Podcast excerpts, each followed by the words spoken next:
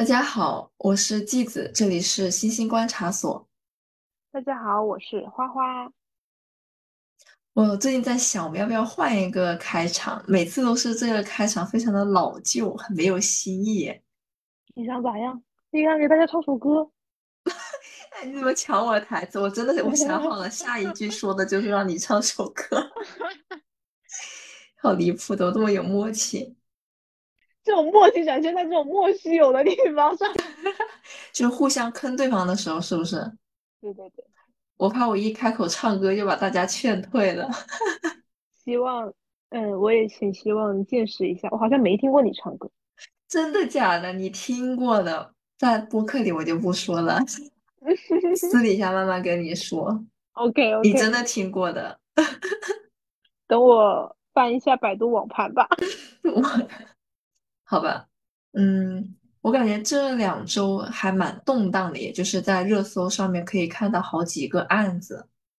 嗯，是的，是的，就像在泰国发生的那个中国女孩，然后被中国人杀的那个案子嘛。哦，我我有去微微了解一下。嗯，你说你可以简单说一下吗？好像现在还没有有什么最新的消息吧？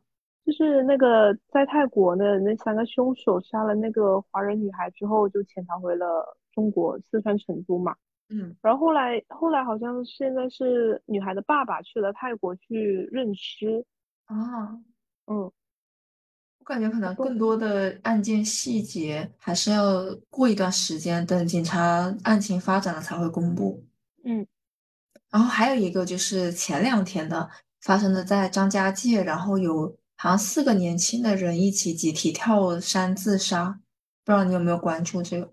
你可以展开说说吗？因为他那个案情现在只是说了这么一个事情出来，没有说具体是为什么。那个警察就是就有四个人，四个年轻人从那个山上跳下来了嘛，然后四个人留了一封内容一模一样的遗书，但是具体是为什么还没有公布。哦，这种集体自杀？对，不知道是不是集体自杀。妈呀！那我们这一期要讲的呢，也是比较血腥暴力的案子。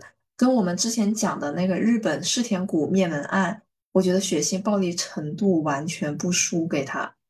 这是一个发生在澳洲的灭门案，案子中间时间拉锯的比较长，随着警方不断的发现新的证据，最后呢，我感觉这个案件的结局也许并不是能让受害者所有的亲属都能够接受的。那让我们来一起听一听具体的案情吧。好的。时间已经是距离现在快十四年了。两千零九年的七月十八日，地点是澳洲悉尼一个叫做 North Epping 的区，在这里有一家姓林的中国华裔居住在这里。这一家子都是从中国生长搬过去的，小孩子可能是在澳洲出生的。嗯，那林氏一家当时在澳洲居住的有九口人，从最年长的说起。爷爷奶奶还有他们的儿子，四十五岁的林敏，还有林敏的妻子叫做林云丽。林敏跟林云丽有一个最大的孩子，是一个女儿，叫做林君。另外还有两个年纪相仿的儿子，叫做 Harry 跟 Terry。林君呢，当时是十五岁的年纪。除此之外，爷爷奶奶除了林敏的一个儿子之外，还有一个女儿，叫做林淑。林淑当时是已经结婚了。她的丈夫叫做谢连兵，两家人林敏一家跟林淑一家住的比较近，两家距离只隔了大概三百米左右。林敏呢经营着两家书报店，在澳洲当地不同的两个地方，日常工作可能就是给一些客户送书和报纸之类的。那在零九年的七月十八日上午，这天啊。书报店的工作人员跟往常一样来到书报店准备上班，一般呢都是这个林敏或者是妻子林云丽过来开门，但是这一天早上已经过了正常的营业时间了，工作人员还是没有看到老板过来开门，那就觉得很奇怪，因为自己也没有接到消息说这一天要休息或者是有什么事情，所以呢，这个工作人员就联系了林敏的妹妹，刚刚提到的林叔。因为林叔两家关系很近，然后林叔呢也是有林敏家的钥匙的，所以嗯。呢，林叔接到工作人员的电话之后，他，心里也觉得有点奇怪。哥哥其实平时也不是说突然之间就不工作消失的人，然后也没有任何的前兆，没有跟自己说。关键是吧，两家前一晚还一起吃了晚餐，所以林叔就想着吧，那我去哥哥家里看一下。她就拉着自己的丈夫来到了林敏的家别墅门口，因为她是有这个别墅的钥匙的，所以当她打开这个门的时候，首先感觉到的就是整个别墅十分的安静，因为家里有两个小孩，当时是听不到小孩的声音，或者是哥哥跟嫂子一起说话的声音的。那么据林叔他后来说道，一进门没走几步就有看到。门口、走廊、墙壁还有天花板，都有很多触目惊心的暗红色的液体痕迹。妈呀！就这个场景就给人一种很不好的预感。对。那当他往哥哥卧室走的时候，他看到了在床上躺着的一个人。准确点来说，这不是一个人，而是一具尸体。这个尸体正是他的嫂子林云丽。看到了这个尸体之后，林叔就立刻报警。报警了之后，就一边哭着很惨，然后一边抽泣着跟警方在那里断断续续的说，因为他表达当时情绪肯定是很激动的，表达的也不是很完整。然后他断断续续的跟这个接线员说，他感觉自己哥哥一家可能是被人袭击了，因为能看到有血。但是呢，当接线员问他，你能不能看到你哥哥在哪里，或者说你能不能看到人？他说他。不确定他哥哥在不在房间里。当接线员再跟他确定的时候，他又说：“我哥哥应该是不在房间里的。”哦，因为他只看到了他嫂子嘛。嗯，对。嗯。而且后面也会跟大家说为什么他看不到这个哥哥在哪里。OK。嗯，以上就是整一个录音的内容。从这个录音内容中可以听出来，刚刚看到血腥一幕的林叔受到了惊吓。所以打电话的时候还不能够控制自己，一直在哭。整一个林叔跟警方通话录音，除了描述自己看到的场景和一些例行询问之外，刚不是说了林叔的丈夫谢连斌跟他一起过来的吗？嗯。此刻妻子的心情正在心神不宁。嗯，因为毕竟是自己的哥哥，看到嫂子这样子倒在血泊之中，而且还不知道是应该说现在也不知道是不是已经确认死亡了。搁谁谁不哭？看到这个场景，很害怕，而且是嗯，这里其实录音还有第二段。那第二段呢？这个警员其实一边在跟林叔继续沟通的时候，警方其实就立马派了警车来到了现场。很快来到现场之后，警察就把这个现场封锁起来了。他们进入房子之后，第一步肯定要搜索的是到底有几具尸体，有几个受害人，以及确保林叔的安全，还有她丈夫的安全，因为不知道凶手还留不留在这个房子里面。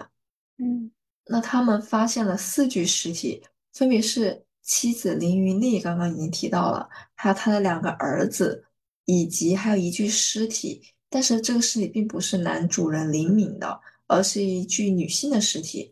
因为刚刚没有提到，他们林云丽的妹妹是最近跟他们家一起住在一起，因为她平时会在书包店帮忙。那可能是因为住在一起，所以也遭受到了这一次的伤害。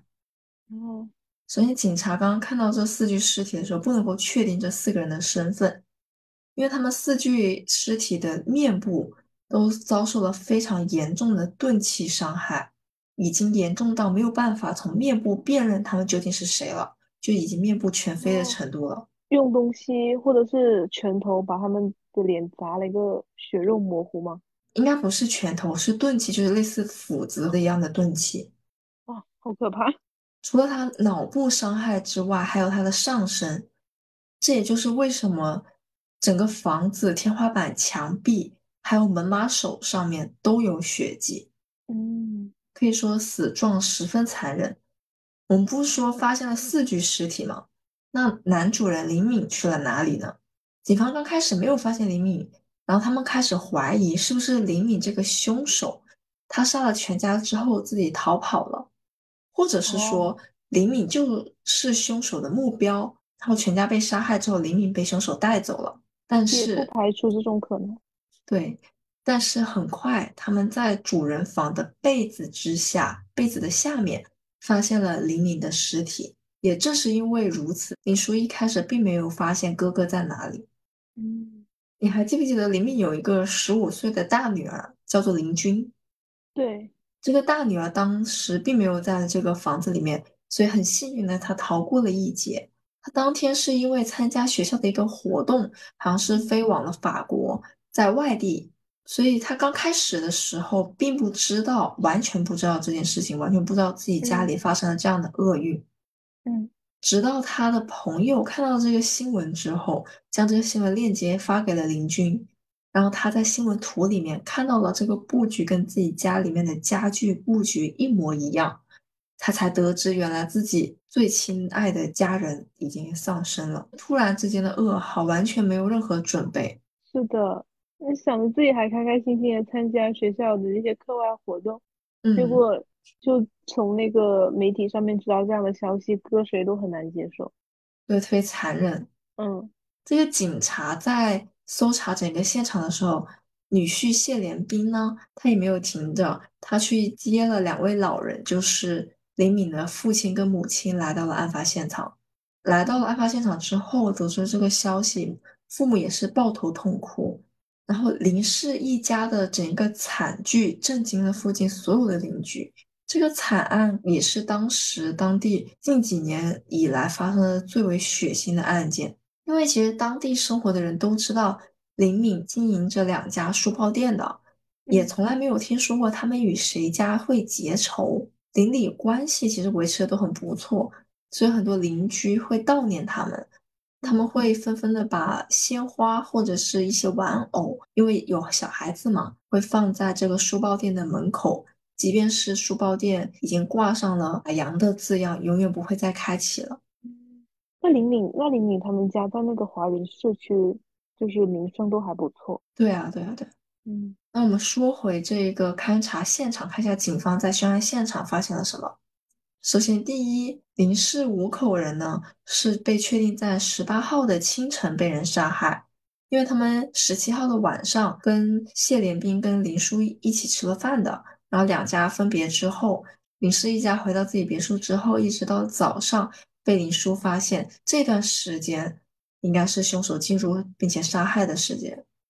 嗯那么别墅的门窗都没有被破坏，这个说明凶手要么是会开锁，趁着林家人睡着了之后进去的，因为林家人五口人都是被杀害在床上的；要么就是这个凶手自己有钥匙。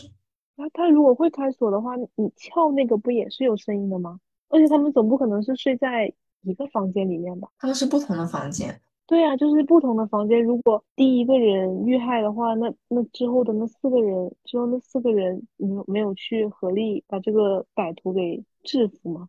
这个就有一个疑点了嘛。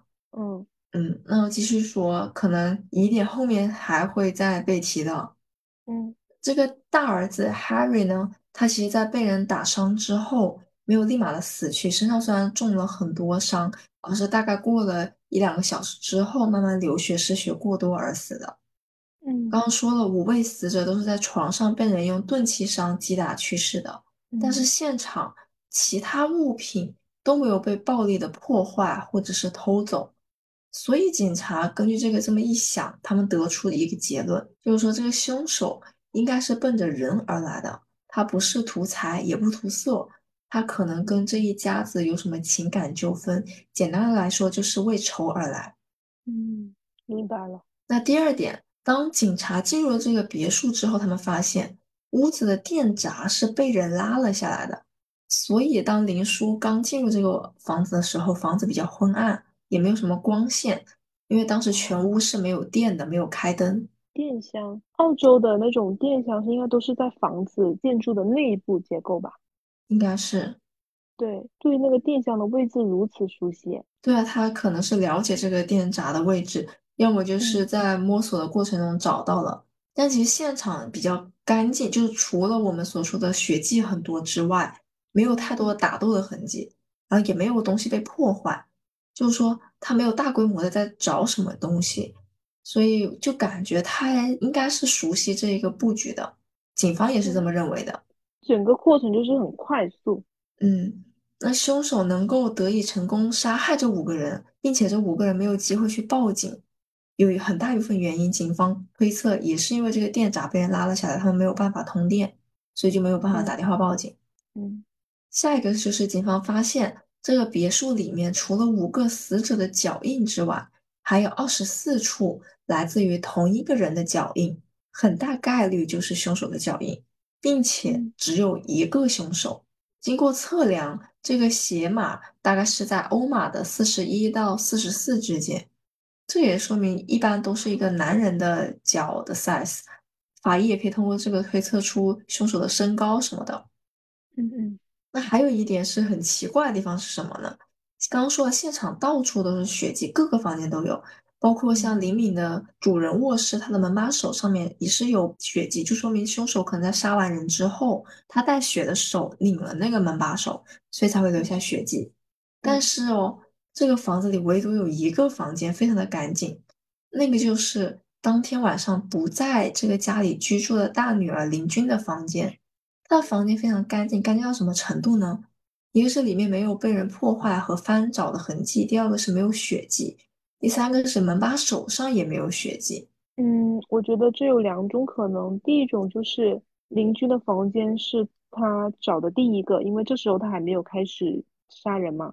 这样子的话，就算他拧了之后也没有血迹。第二种就是他没有打开过邻居的房门。嗯，警方的推测是更倾向于后者，可能也是基于这个房子的布局来说。如果从正门入的话，邻居的房子大概率可能并不是第一个会被找到的房子，嗯，而且没有翻阅的痕迹，也大概率说明这个凶手可能就没有进去过。那这个说明什么？这个说明警方感觉哈，凶手很有可能当天是知道这个邻居并没有生活在这个别墅里面，他就他知道这个房间里没有住人，所以他不开门进去。那他怎么会知道邻居不在房子呢？而且我之前就是你说的时候，我有个疑问。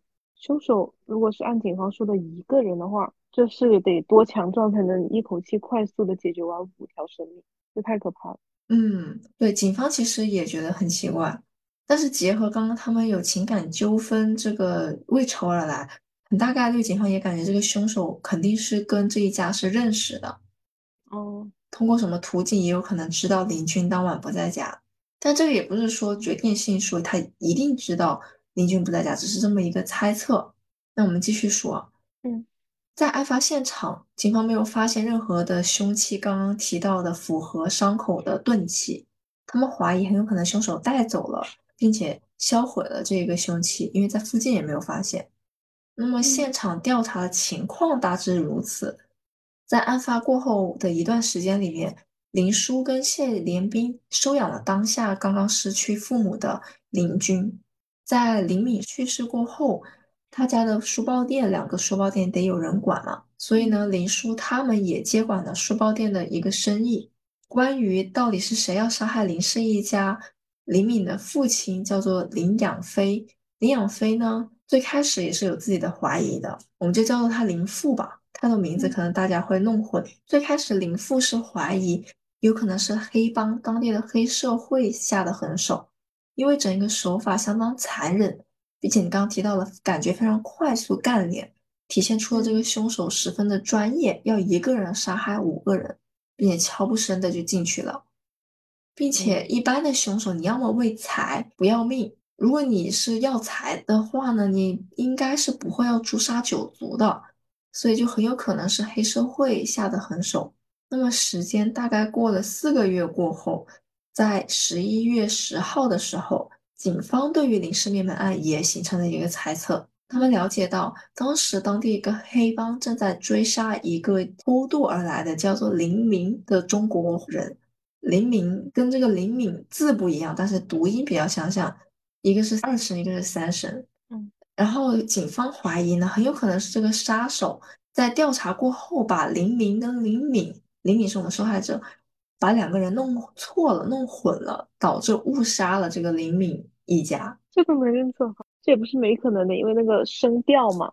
嗯，声调很像，可能外国人并不是很能区分开。对，也有可能。林父怀疑是黑帮的理由是说这个手法很残忍，但是哦警方怀疑是黑帮的理由是他觉得黑帮把林明跟林敏弄嗯混了。哦，就是他们怀疑的理由不一样，但是那个群体是一样的。对，他们可能得到差不多嗯的结论，有这个推测。林父呢，对于警方这个推测的理由是不太认可的。为什么呢？是因为因为黑帮要杀的这个偷渡的人是有个英文名的，叫做 David，但是受害者林敏他是没有的。你在澳洲啊，如果你是来一个外国人的话，这个外国杀手就是就算他不懂中国名字的读音，我觉得一般也会做一个详尽的调查吧。就比如说，你确认一下这个英文名叫什么，而且林父也认为黑帮一般杀人会破门而入，他就什么也不嗯管，对吧？不像说这一案的杀手，感觉还是会隐藏一下自己的踪迹的，并且这个，一案的杀手杀害自己儿子的凶手是直接开门进去的，就感觉要么是小偷的行径，是一个小偷的惯犯，要么就是熟悉认识的人。并且这个凶手走的时候还把门关上了，就杀手会管那么多吗？很暴力的才对吧？嗯，也不是这样说，因为也有可能是那阵子的风声紧，他们就嗯不想让别人，不想让警方怀疑上他们的这个帮派，而从而隐藏自己的行踪。嗯，刚刚说的是那个林父的一个推测嘛，他是这样想的。然后林父呢，在一直也在纠结到底谁杀害自己的儿子，所以他想到了一件事情，在案发前段时间，林敏曾经目睹过一起附近发生的运钞车抢劫案件。嗯当时林敏自己的儿子在电视上面接受过采访，所以林父就想，会不会是这个抢劫入室杀人的歹徒看到了自己的儿子，然后怀恨在心，于是十八号的时候来林家寻仇，杀害了一家。也有可能，但是他怎么就知道十八号他们一家都会在家呢？有这些嗯可能性，从林父他提出的可能，还有警方他们的推测，警方就顺着嗯这个黑帮的，还有这个抢劫案的线索往下查，但是很快警方就发现这几条线还是查不下去，没有更多的线索和可以怀疑的人，就感觉两个嗯，案子没有任何的关系。你感觉一下子陷入了僵局。对，但是警方还在继续调查中，有没有遗漏的线索？确实，案子陷入到了僵局啊。时间来到了一一年的五月份，过了两年之后了。这个时候，警方已经将嫌疑人锁定了。在案发过后的一年半期间里，其实从一开始，警方都并没有完全的把这个人从凶手的嫌疑里面排除。那嗯，随着找到了更多的证据，警方这一次是信心满满的来到了嫌疑犯的家里，这个人就是林敏的妹夫谢连兵。不会吧？谢连兵杀害了他哥哥一家吗？警方肯定是有了新证据之后，才会来到受害者亲戚家里去，把亲戚当做一个凶手的嘛。所以新嗯证据是什么？首先，第一啊，谢连兵跟林叔他们是有林敏家的钥匙的。当日发现尸体之后，警方跟林叔有一个沟通，警方发现林叔曾经说过，当自己走到哥哥林敏的房间的时候，他还没有看到床上嫂子的尸体的时候，身后的丈夫就已经抱住了自己，让自己不要看。就是他觉得太血腥了，就不让他看。也有可能，但是警方结合后面的证据，就是觉得说这个很奇怪，为什么呢？是因为警方在仔细听了当时林叔的报警录音之后，发现谢连兵当时在他们刚刚发现尸体过后，林叔还在跟警察打的电话，还在哭的时候，谢连兵嗯就在旁边跟林叔说自己要去接岳父岳母过来，把这个消息告诉他们。但是林叔当时哭着跟谢连兵说：“你不要去，我一个人在这里。”意思就是说我很害怕。对啊，正正常的男人都不会让自己的妻子留在这个案发现场，而且这时候警警方还没到，是吧？对呀，他也不知道凶手到底走没走，就是感觉他很冷静，并且他急嗯，迫的要把岳父岳母接过来，就感觉要他很清楚这个房子是安全的，所以妻子留在那里是没有问题的。就是这个消息对于老年人来说是一个非常难以接受的消息。是的，正常人来，说都是等，起码是等结果出来了之后再告诉，或者是警方来了之后再他再离开吧。对啊，所以结合刚刚说到那个林叔，其实说当时丈夫站的位置其实应该是看不到床上究竟是什么的，但是当自己在前面还没有看到嫂子的尸体的时候，后面的丈夫就已经看到了。嗯，就是虽然说也不是决定性的证据，但是这一切让警方听起来就感觉有点奇怪。对有点不对劲。那第三个，林叔是整个案子的关键性人物嘛？她最开嗯始录口供的时候说，她不确定当时案发当晚丈夫是不是一直在自己身边。后来呢，她改了自己的证词，她说两个人一直都在一起，就在自己的房间里面睡觉。嗯最关键的一点是什么呢？警方在谢连兵家的车库里面发现了一滴血，这滴哦血被送去了检测机构。他们最开始其实是被送到澳洲的检测机构，但是呢，澳洲检测机构检测不出什么东西，他们又被送到了美国的检测机构。然后在美国这个检测机构被查出血液中含有四个人的 DNA，就是林氏一家四个人。这就很难解释得清了吧？对，但是其实这个证据在后面是存在争议的，我们这个后面再说。嗯那警方发现这些奇怪的地方之后呢，他们申请了在谢连斌家里面放摄像头的权限。警员故意将这个消息传递给了林叔，果不其然，林叔回家之后，将警察放了摄像头的这一个消息告诉了丈夫谢连兵。然后在警察后续检查摄像头的时候，果不其然的发现摄像头拍下了谢连兵扔掉了亚瑟士鞋盒的一个视频。为什么这个关键？是因为当时不是说了有个欧码四十一到四十四的鞋码脚印吗？警方根据那个鞋印推测，这个鞋印很有可能是来自于一双亚瑟士的鞋子。所以他就要把那个鞋鞋盒给毁灭掉。就是这一切看起来好像是有点心虚的感觉吧，在警方看嗯来。那有了这以上的几个证据之后，警方在我刚刚所说到的是一一年的五月份逮捕了谢连兵。那只有证据是不可能足以让警方去逮捕谢连兵的，还得有动机，这还能形成一个完整的一个闭环嘛？警方推测的动机是什么呢？第一个，警方认为谢连斌一直被岳父岳母瞧不起。因为呢，在跟岳父岳母就林父沟通之后，警方了解到，在谢连斌移民到澳洲之后，自己一直找不到工作，而林敏一家其实家庭过得非常不错，收入也颇丰，经营着两个书包店，年收入嗯可能达到一百万澳币。所以说，在谢连兵看来，岳父岳母瞧不上自己，可能平日里言语上会贬低谢连兵，甚至到羞辱的程度都有可能。反正在这种嗯情况之下，谢连兵有可能因为嫉妒犯下了不可饶恕的罪。第二个，十五岁的女儿，当时十五岁的女儿，后来长大了之后，长大几岁之后，林军不是被谢连兵跟林叔收养了吗？一直跟嗯他们俩生活在一起。但是其实后来林军有跟警方透露，从自己小的时候开始，谢连斌一直都在性骚扰自己。在林敏一家生前，就是灭门惨案发生之前，自己的姑父谢连斌就有对自己在身体上面有时候会做出一些超出正常亲戚应该做的行为，比如说可能会摸一下你、拍一下你这样子。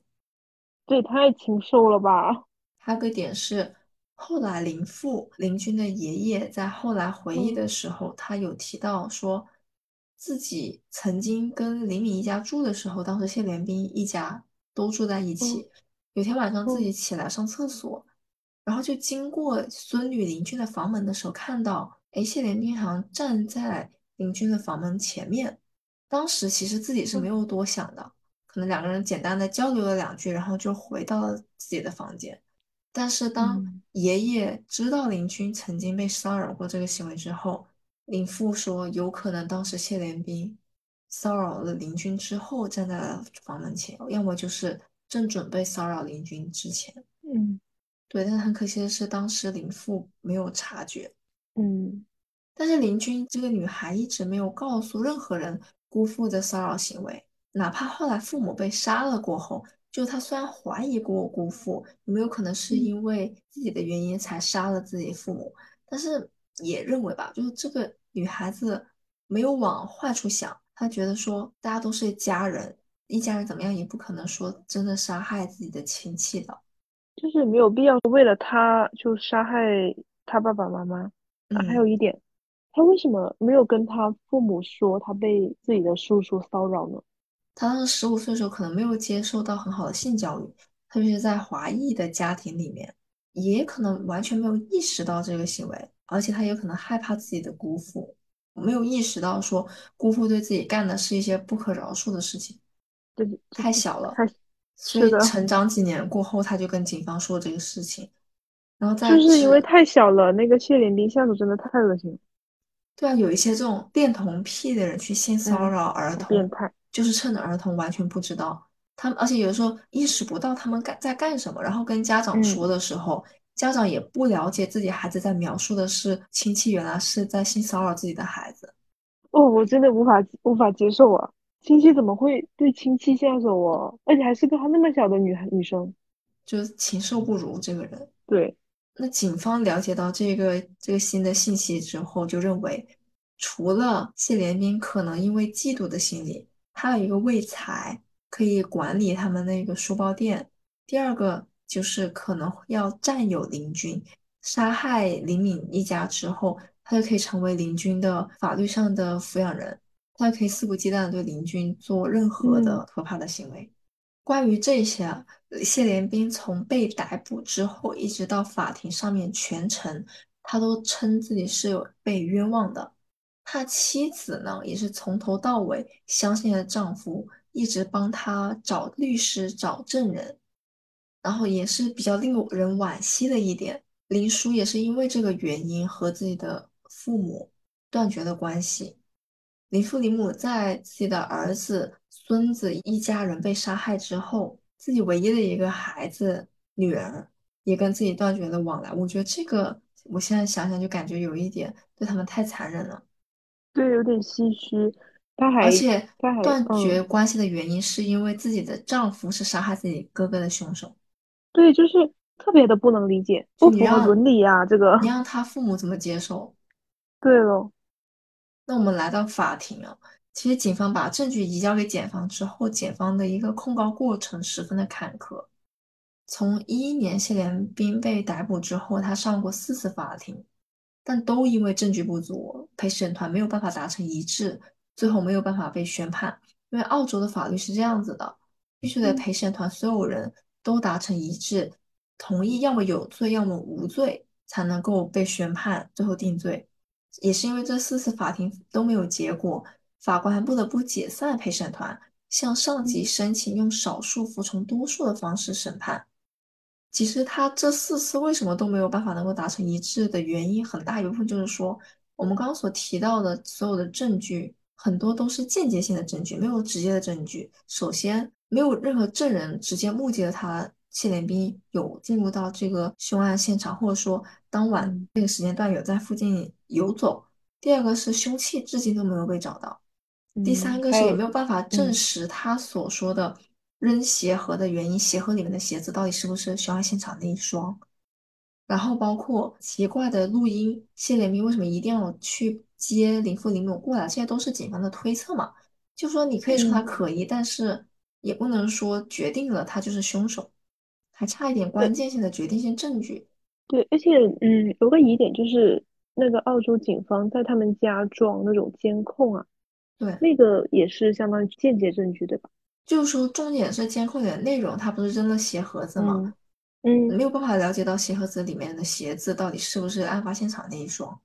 嗯，对，只能说显得有一点谢连斌有一点心虚。关于这一点，林叔后来的解释是说，谢连斌也是怕自己惹祸上身，所以才扔掉的，并不是出于说自己是凶手做贼心虚。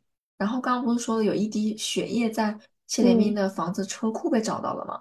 嗯虽然说这个血液，我们听上去有被害者的血液，一听好像是决定性的证据，但是关于这一点，谢连兵的律师也是提出了一个质疑的。为什么呢？就是说，这个血液并不是说案发过后没多久就被发现的，而是过了几年之后了，好像是一三一四年的时候才被发现的。就你已经哦过了三四五年了，然后你在谢连兵的车库里发现一滴血液，然后呢，就那么一滴血液刚好含了四个人 DNA。因为在案发现场很多血液都是共同含有四个人的 DNA 的，所以呢，警方把这两个联系在一起，去推测谢连斌是一个凶手。但是因为过了这么久，那个车库里面那滴血液当时是有很多灰尘的，所以律师提出的理由就是说，这滴血液很有可能是警方在移动物品的时候，一些证据的时候滴落下来的，滴落在车库里面的。还有一个被质疑的点是，这些血液一开始被送到澳洲的检测机构，没有被检测出来，它被送到了美国的检测机构，但是这个美国的检测机构至今都不愿意公布他们是怎么检测出。他们的算法是什么？检测出血液里面有四个人的 DNA 的。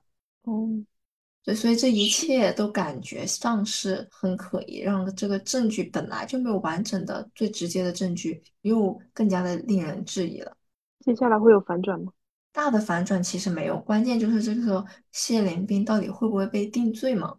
嗯，警方这个时候为了能够从谢连兵处获取口供，他们干了一件什么事儿呢？在监狱里面，他们和一个罪犯谢连兵的狱友达成了协议，用减刑的条件让狱友去跟谢连兵聊天，看似聊天，实则套话。嗯嗯嗯。最后，这名狱友是在法庭上面作为证人，告诉法官以及陪审团，在监狱里面曾经听到谢连兵多次的亲口承认了自己的杀害林氏一家的事实。这个地方啊，有点迷的地方来了。这个狱友在法庭上面被问到谢连兵是怎么杀害这五个人的时候，因为你刚刚也说了，他是怎么能够一个人一口气杀掉五个人，而且没有什么挣扎的痕迹。狱友是这样说的：谢连兵说自己曾经学过中医，会点穴的方式。点穴就是把他们点了去，然后他们就不能动弹，也不能讲话那种，是吗？对，所以当时五个人没有大喊大叫吸引来什么，然后也没有办法跑出去。你说的杀第一个人的时候，为什么别的人都不知道？虽然说有点玄学，但是又好像能说得通。嗯，但是点穴这个地方吧，就给他的供词听上去带有了一些神秘色彩，嗯，非人力的色彩。二零一七年二月，林氏灭门案迎来了最终的审判，最终第五次的这次法庭陪审团最终认为五十四岁的谢连斌五项谋杀罪名成立，他被判处五个终身监禁，不得假释。